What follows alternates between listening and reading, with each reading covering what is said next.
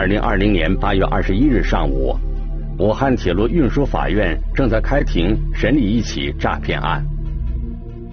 根据《中华人民共和国刑事诉讼法》的规定，武汉铁路运输法院依法公开审理由武汉铁路运输检察院提起公诉的被告人江斌、李飞涉嫌犯诈骗罪一案。现在宣布合议庭主持人员。此案的被告人江斌、黎飞是一家企业的普通职员，但诈骗的金额却高达百万。被告人江斌、李飞共同诈骗数额共计七十点五七万元，江斌个人诈骗数额共计一百四十七点七万元，江斌诈骗数额合计两百一十八点二七万元。二零一九年十一月十九日二时，被告人李飞、江斌先后被公安机关抓获。其实，此案中每位受害人受骗的金额并不是特别巨大。之所以此案涉及的总金额数目惊人，是因为受骗人数较多。江斌先以前期费用名义，利用某某学骗取上述三十八名被害人，后以置办铁路制服、办理工作证以及好处费的名义。骗取被害人李某言一千元，于某帅三百元，于某磊三百元，张某航一千三百元，崔某飞四千三百元。在证据面前，两位被告人都如实交代了自己的诈骗过程。被告人张斌对起诉书指控的犯罪事实，你是否有异议？异议。你是否自愿认罪？自愿自愿认罪。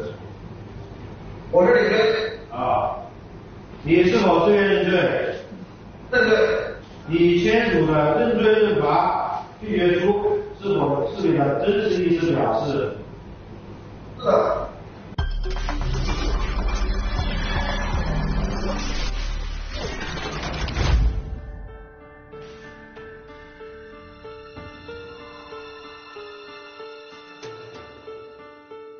聚焦一线，直击现场。据了解，江斌和黎飞两个人是以能帮别人安排工作为由行骗的，诈骗的对象大多是陌生人，有的被害人受骗时间长达一两年之久，有的被害人直到接到警方的电话才恍然大悟自己深陷骗局。按常理，找工作呢是人生的一件大事儿，求职者本人包括其家人都会比较谨慎。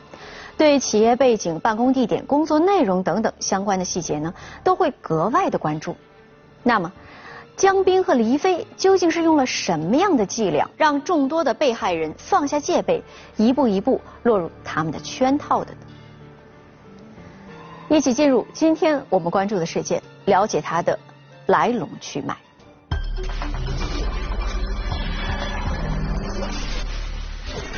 并不复杂的骗局。竟让数十人深陷其中。作为家长来说，谁都愿意让自己的孩子过得幸福一些，找一个稳定的一个工作，他们愿意投资。数月的等待换来的是空欢喜一场。在酒店住了两个月，期间我们一直都在问李飞还有这个江斌，我们说啥时候签合同啊？铁饭碗的诱惑，一线正在播出。张磊，河南省漯河市人，刚参加工作不久。二零一八年的一天，张磊在家附近理发的时候，偶遇了正在店里侃侃而谈的江斌。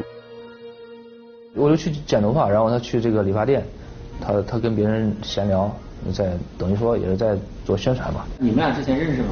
我们不认识。江某在漯河找的这个中间人，他开开的有一个理发店，在这个理发店里面有好多顾客进行。进行咨询。江斌在店里向人介绍自己有门路，可以帮人安排工作。我这个工作不是很稳定，然后想着要找一个比较稳定的工作。张磊说，他对现在的工作不是很满意，父母也一直希望他找一个更好的工作。听到江斌和其他人聊天的内容，张磊动了心。他说：“这个之前这个给别人跑跑过。”好几波，基本上有百分之九十都能上班，而且还是正式的。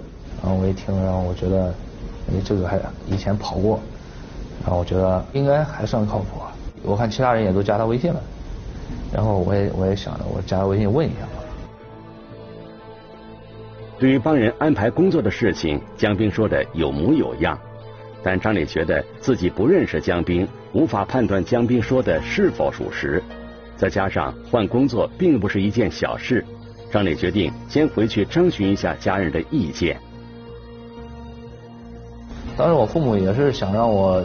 找稳定工作，我给他们说了一下，然后说很多人很多这个理发店的人也都加他微信了，想了解一下。我说这个咱们也问一下，试一试，就抱这个心态。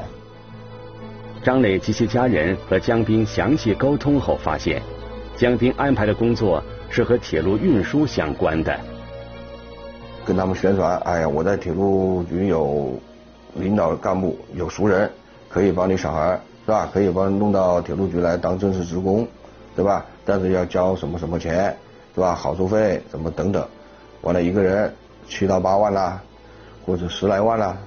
那就说这个现在有指标，他说再过两三个月就要过年，然后就会安排我们去铁路上实习，先跑这个铁路线，实习过之过后之后，然后再安排到这个武汉铁路局报道，然后签合同。江斌口中的武汉铁路局指的是中国铁路武汉局集团有限公司，它是中国国家铁路集团有限公司下设的十八个铁路局集团公司之一。张磊说：“这是正儿八经的国企，如果能进入这样的企业工作，就相当于拿到了一个铁饭碗。”更让张磊心动的是，江斌说他不仅可以帮张磊安排进入中国铁路武汉局集团有限公司工作。而且有好几个岗位供张磊挑选。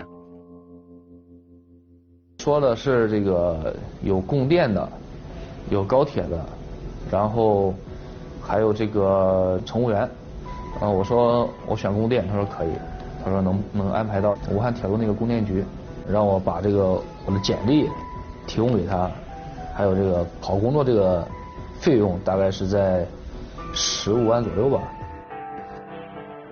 张磊的亲戚中就有人从事铁路运输相关的工作，在张磊和家人眼里，这份工作比较稳定，待遇也比较不错。去这样的单位上班，一直是张磊梦寐以求的事情。如果江斌说的是真的，张磊一家人觉得，即便花一笔钱也是值得的。作为家长来说，谁都愿意让自己的孩子过得幸福一些，找一个稳定的一个工作，哎，他们愿意投资。以前都通过关系可以可以做到的。张磊一家人即便认为这是一个千载难逢的机会，但由于对江斌完全不了解，一家人还是心存顾虑，觉得贸然把这么一大笔钱交给一个陌生人十分不妥。这个刚开始我没没给他钱，你知道吧？然后等到这个他说实习完之后，你再给我，我说我说行可以。也许是看出了张磊一家人的顾虑。江兵说：“不用着急给钱，先参加培训，如果能考上，再说费用的事情。”一八年的时候，嗯，他他让我们先去武汉，在那个高铁站附近有一个有一个酒店，嗯，然后让我们先住那里。他说这是铁路局指定的酒店。他在武汉有几家酒店，他们都订的有房。那个上岗前的培训呢，呃，签合同啊。啊，都在酒店进行。在江斌的安排下，张磊前往武汉，住进了武汉火车站附近的一个酒店。在酒店里，张磊遇到了十多个和他情况一样的年轻人。有的是有工作单位的，有的是无业的，呃，有的是刚从这个大学或者是一些技术学校毕业的学生都有。江斌每天就会给我们打电话，然后还给我们发了有题，说还有书，然后是说让我们看书、看题，然后学习一下。江斌说让我负责他们几个人，呃，我是一个小组长，如果有什么问题的话，我来向这个江斌汇报。江斌向张磊等人强调，他们所住的酒店是武汉铁路局指定的。所有人在这段时间内产生的食宿费用都可以报销，大家不用有任何顾虑。大概住了有半个月左右吧，一个叫李飞的人，然后他穿着一身制服，然后这个说要来给我们考试，考试地点就在这个酒店。江斌给我们介绍，李飞说他是这个武汉铁路局客运的那个主任。张磊说，李飞身着铁路局的制服，看起来就像是一个领导。对于李飞的身份，大家当时都深信不疑。我们分了三批吧，好像一次也就五个人。他开的是一是一个套房，李飞负责监考，我们就在这个套房的客厅里边写卷子。考试大概多长时间呢？大概也就半个小时，然后还说这个成绩在几天之后就会公布，如果不合格的话，就还要继续接着考。没过多久，江斌公布了考试成绩，张磊等人都通过了考试。按照江斌之前的说法，下一步就是前往相关单位实习和签订劳动合同了。在酒店住了两个月，期间我们一直都在问李飞，还有这个江斌，我们说这个啥时候签合同啊？什么时候去下去实习，对吧？往往底下分。一方面，张磊并没有支付江斌任何费用；另外一方面，花钱托人安排工作的事情本来就是求人帮忙。张磊觉得也不好反复催促江斌，只能回家等候江斌的通知。他把一些学员分成四个组，然后是每个组设置一个小组长，让这个愿意再继继续等待的学员，然后由小组长由由这个小组长领着去去呃湖北武汉、湖北襄阳、湖北恩施地区进行旅游。回来大概两三个月吧。然后江斌又通知我们，让我们去信阳。那说的意思是让我们先去信阳那个供电段呃车间里面先实习。二零一八年底，张磊等人到了河南省信阳市之后，在江斌的安排下住进了一家酒店。张磊等人没有想到，在这个酒店里一住就是一个多月，入职工作的事情却始终没有动静。眼瞅着快过年了。张磊等人有点待不住了，只能再次返回家中。结果这个这个春运结束之后，我们也没有接到什么通知。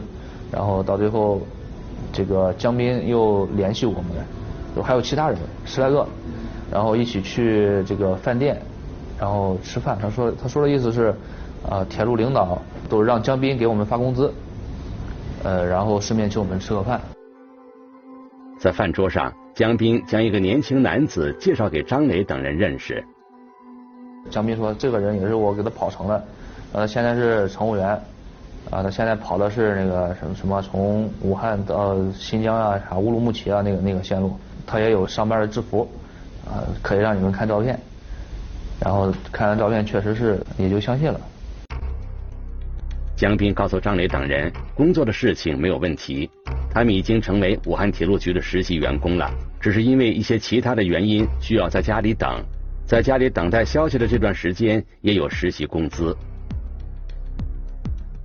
嗯，他就说已经入职了，入职之后，你们已经正式工作了，安排你出去疗养、旅游，甚至有十几个，呃，那个受害人，他还给别人造了一个工资表，他给别人还发一一一至两个月的工资。那你们也没上班，没实习，那为什么要发工资呢？不知道呀，他他说的是这个，我我们也算是实习，但是没有去车上，等于说是这个工资两个月也就一千块钱。吃完饭，江斌将两个月的实习工资付给了大家，同时要求张磊支付之前说好的十五万元钱。江斌说让我先交钱，我说这个我不能一下把钱给他呀，是吧？那我就说这个我我先交一半吧。刚开始江斌不同意。后来一直在说，一直在说，然后就先交了七万块钱。交钱之后，事情似乎还是没有进展。按照江斌的说法，大家需要再等待一段时间。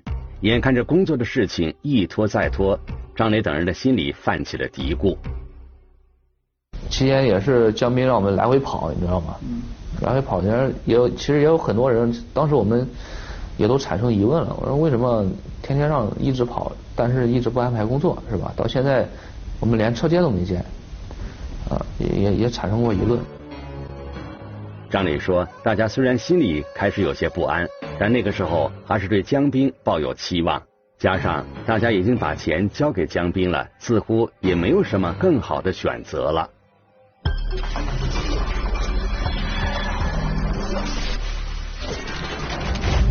此时的张磊并不知道，他在酒店等江斌通知的时候，武汉铁路警方已经对此案展开了调查。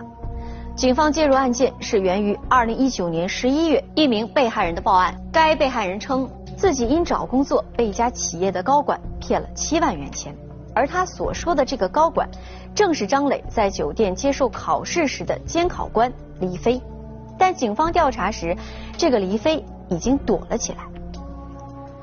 我们听听本案涉及的相关各方声音，解开疑问，还原真相。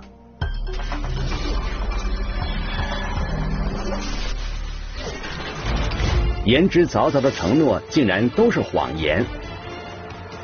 为诈骗钱财，他们私刻公章、伪造合同。铁饭碗的诱惑，一线继续播出。武汉铁路警方迅速对被害人反映的情况进行调查，发现报警人所反映的情况基本属实。对被害人谭某行骗的人名叫黎飞，是某企业的员工。通过研判啊一些呃一些手段，嗯，我们查到李某某呃近期活动范围在呃呃湖北咸宁。通过摸排和走访，民警发现了黎飞的具体位置。而且此时，李飞已经知晓被害人报警了，随时有向外逃窜的可能，抓捕行动事不宜迟。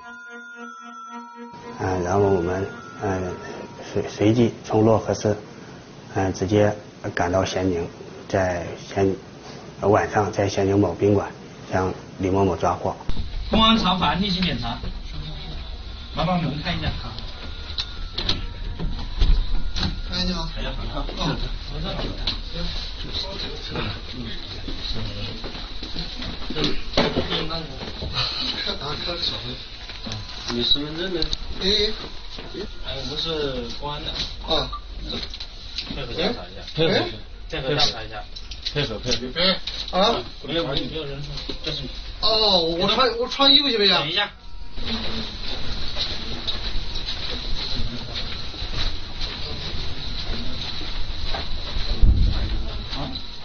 我装到那个健脸箱号里边了。尾号几啊？三零七四，我记得尾号三零七四。黎飞到案之后，民警迅速对其进行了讯问。犯罪嫌疑人李某某交代，他的上线，他的同伙是犯罪嫌疑人蒋某，蒋某是最早进行主导这个诈骗。原来，李飞并非单独作案，他还有一名同伙，名叫江斌。而根据黎飞的供述，江斌似乎才是这起案件的主犯。在掌握江斌的相关背景之后，民警第一时间成功将其抓获。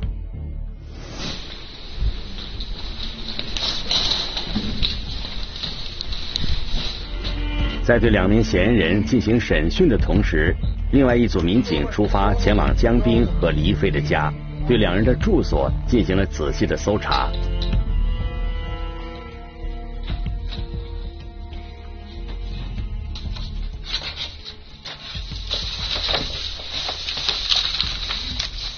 汉方界的劳动合同，一拳的劳动合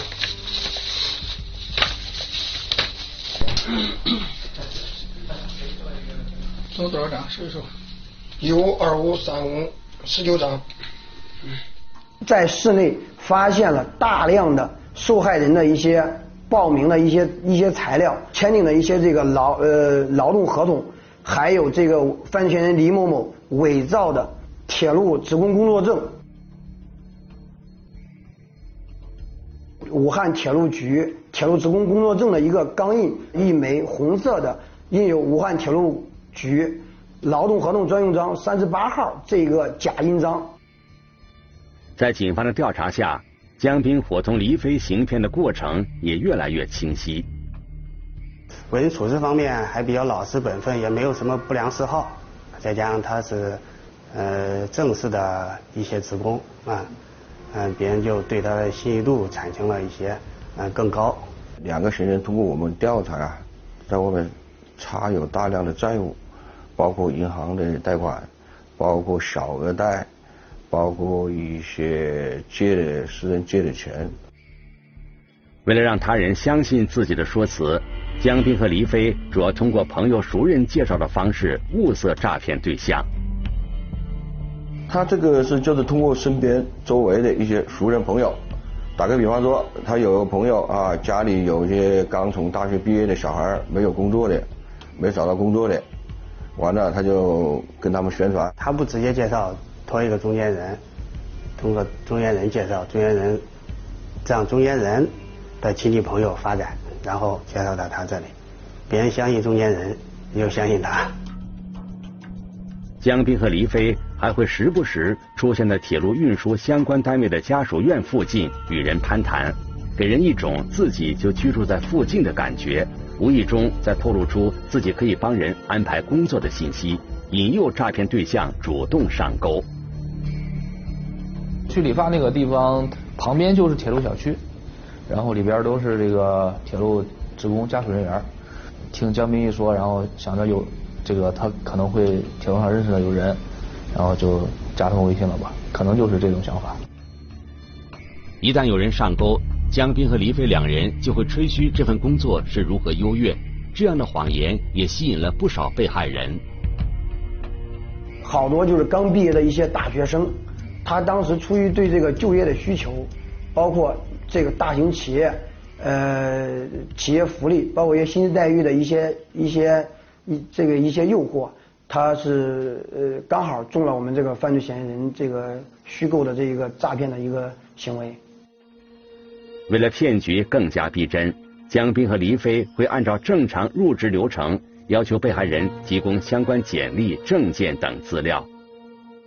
要复制他的结婚证，还有大学的毕业证，要求受害人提供的资料还是比较全面的。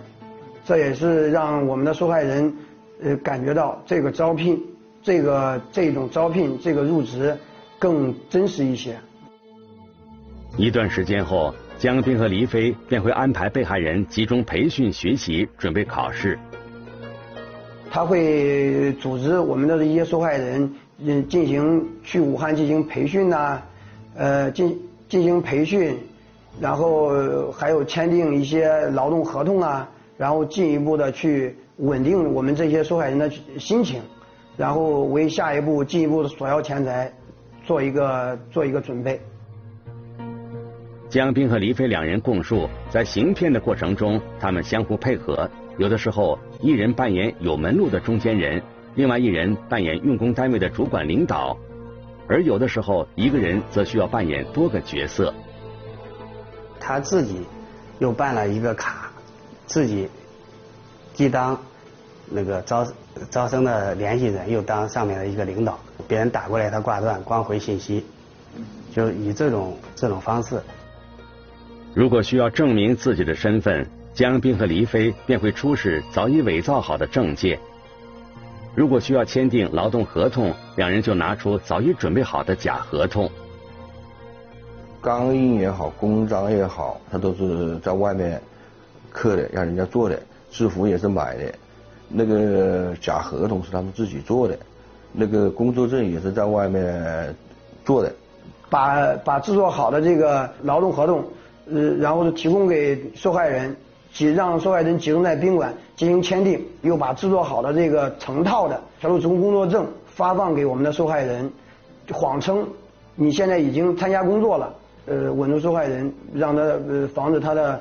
这个诈骗的行径被被别人识破。通过审讯，民警了解到，江斌和黎飞为了让骗局看起来更加真实，两人还会组织被害人前往单位进行实地考察。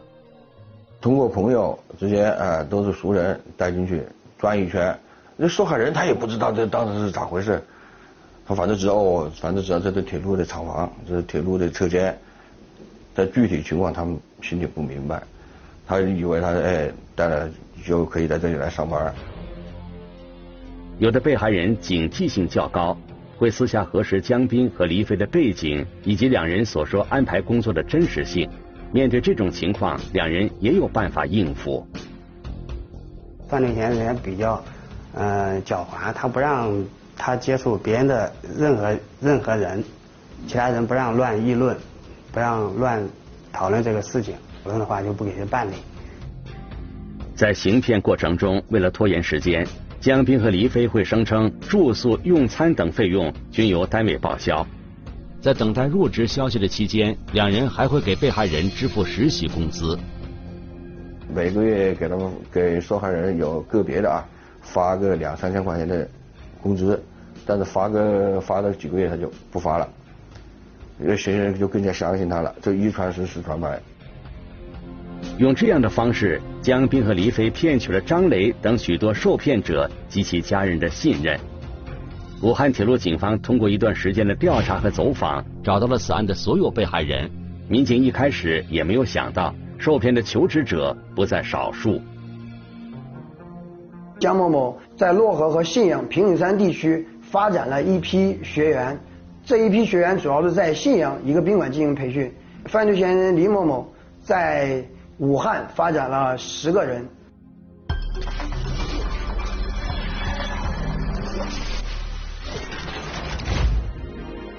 通过调查，武汉铁路警方发现，案件远没有起初想象的那么简单。江斌和黎飞诈骗的对象多达数十人，涉及的金额高达数百万元。在案件侦办的过程中，还有一部分不知情的被害人仍在苦苦等待江斌和黎飞的消息，满心欢喜的等待着入职通知。可是他们没有想到，等来的却是警方的电话。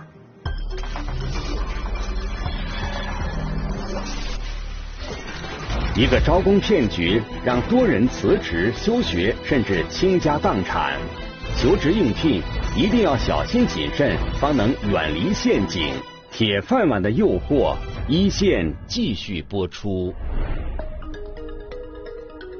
张磊说：“从遇见江兵之后，到接到民警打来的电话，时间过去了一年多，他没有想到是这样一个结局。”这个武汉铁路公安，然后就给我打电话，他说：“是不是这个通过江斌跑这个铁路局，然后问我。”交了多少钱？他跟我说这个江斌和李飞他们属于诈骗，然后那个时候我才知道。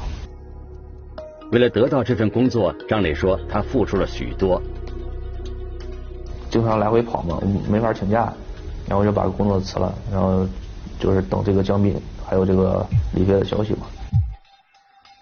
赵荣和张磊一样，也是众多受骗者中的一个。他本来是一家幼儿园的老师，一次偶然的机会认识了江斌，最后上了当。是你这五万块钱自己的积蓄还是家里给的？家里给的，比我工资高嘛，听了觉得挺好的，然后就跟父母说，父母当时就说可以，然后没有说那么多。赵荣告诉记者，他的父母都是普通的打工者，为了让自己能找到一个更好的工作，有更高一点的收入，父母拿出了攒了一辈子的血汗钱。还有许多受骗者因为这件事情白白浪费了好几年的时间。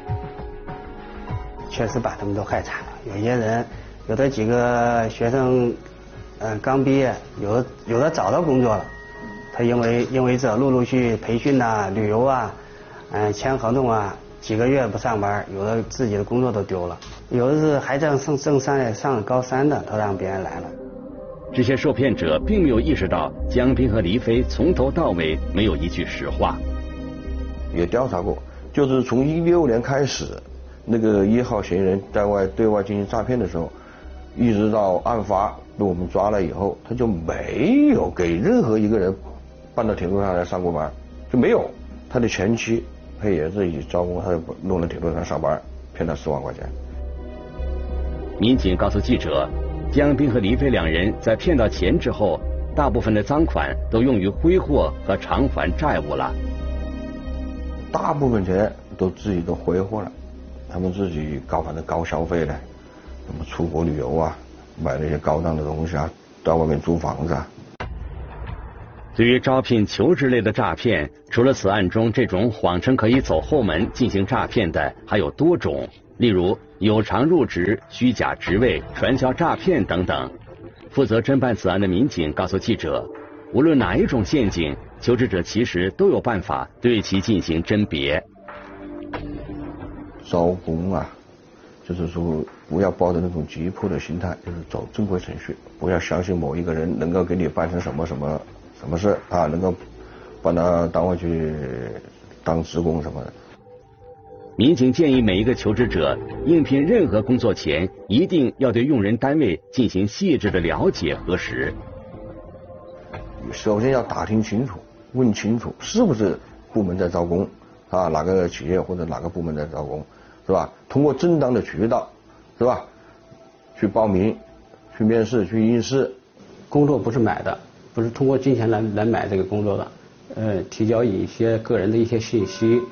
呃，然后参加面试，呃，有很多程序在里面，不是说呃一个人就把把这个事情全部搞完了。求职过程中，应聘者如被要求缴纳如体检费、工牌费、服装费、培训费等等，以各种名目来收取费用的情况，都可以停止下一步的交流，直接退出，避免财产损失。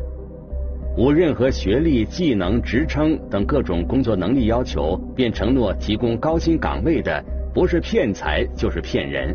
面对这样的高薪诱惑，每一个求职者都应该避而远之。被诈骗的一些人，他确实在底下确实不不知道正规的流程是什么，也没有打听去这个正规流程是什么，就是想着花个钱能小孩安排进去。就是说，如果你头脑清醒一点的，心情平态、心态平衡一点的，就立马就可以看得出来这个诈骗的。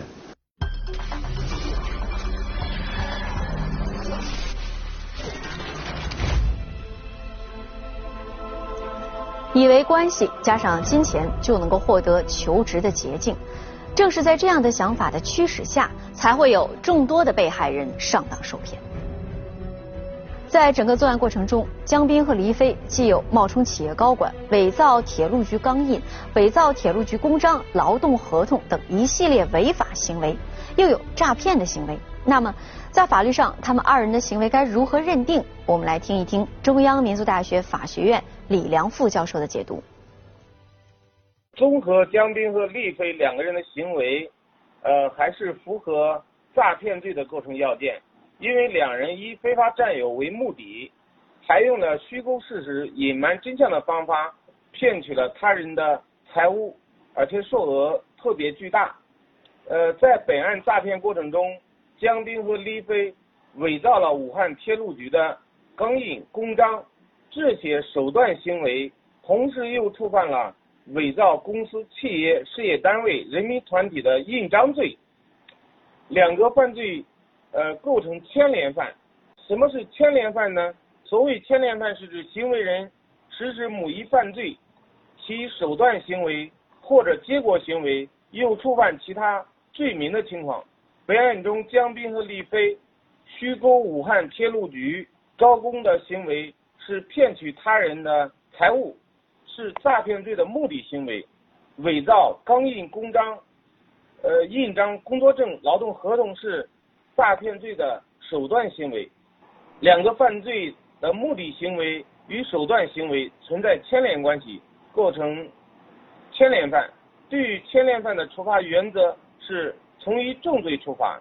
本案中的江斌、李飞诈骗被害人总计数额高达三百余万元，属于数额特别巨大，量刑幅度一般是十年以上有期徒刑或者无期徒刑，并处罚金。或者没收财产。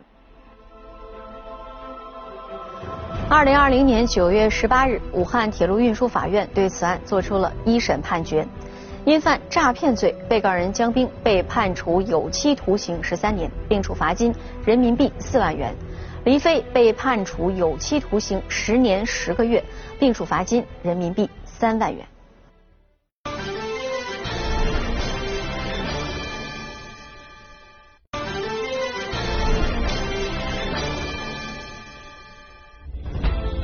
如果您想了解更多的法治资讯，可以在微博、央视频中搜索“一线”，关注我们的官方账号。